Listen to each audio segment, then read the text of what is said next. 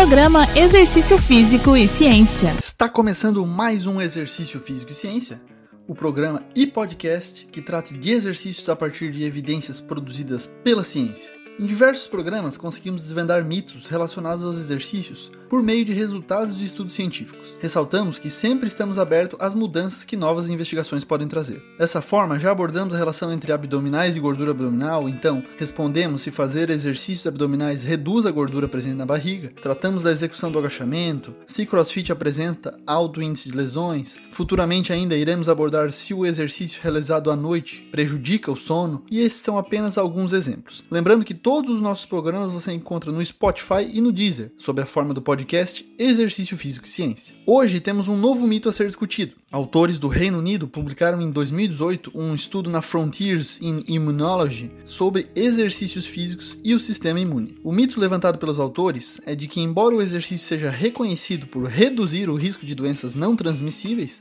incluindo câncer, doenças cardiovasculares e outros distúrbios inflamatórios crônicos, além do risco de contrair uma série de doenças transmissíveis, incluindo infecções virais e bacterianas, importante em época de coronavírus coronavírus, o exercício também traz um declínio temporário da competência imunológica nas horas seguintes ao exercício, ou seja, causa uma depressão do sistema imunológico. Por décadas acreditou-se nisso, de que o exercício prolongado e exaustivo leva à depressão transiente do sistema imune logo após o treino, abrindo uma janela para risco de infecções. Por meio de uma revisão, os autores desse estudo realizaram uma reinterpretação dos dados e demonstraram que, em vez de suprimir a imunidade, as evidências contemporâneas mostram que um período agudo de exercícios melhora a vigilância imunológica, levando um aprimoramento da imunidade antibacteriana e antiviral. O exercício libera adrenalina, levando a um maior recrutamento de células do sistema imune aptas a reconhecerem patógenos. Tais células vão ao sangue e depois para os tecidos periféricos, como a mucosa do trato respiratório, local onde há entrada de patógenos. Então, há limitada evidência científica para sustentar que o sistema imune é deprimido após o exercício sendo que o exercício em si não aumenta o risco de infecções oportunistas. Se considerarmos sim a intensidade do exercício, os resultados podem ser diferentes, pois em um exercício de baixa intensidade, a exigência é muito menor do que comparado a um exercício de elevada intensidade ou exaustivo, e a resposta do sistema imunológico também seria alterada. O exercício agudo é um adjuvante, ou seja, atua como auxiliar do sistema imunológico que melhora a atividade de defesa e a saúde metabólica. Em médio e longo prazo, uma elevada aptidão física, adaptação que os exercícios nos promovem, seja feito pelo aumento da resistência cardiorrespiratória e força muscular, por exemplo, tem sim um efeito protetor contra infecções do trato respiratório superior. Recomendamos que você se mantenha sempre ativo fisicamente. Esse foi mais um exercício físico e ciência. Um abraço e até a próxima.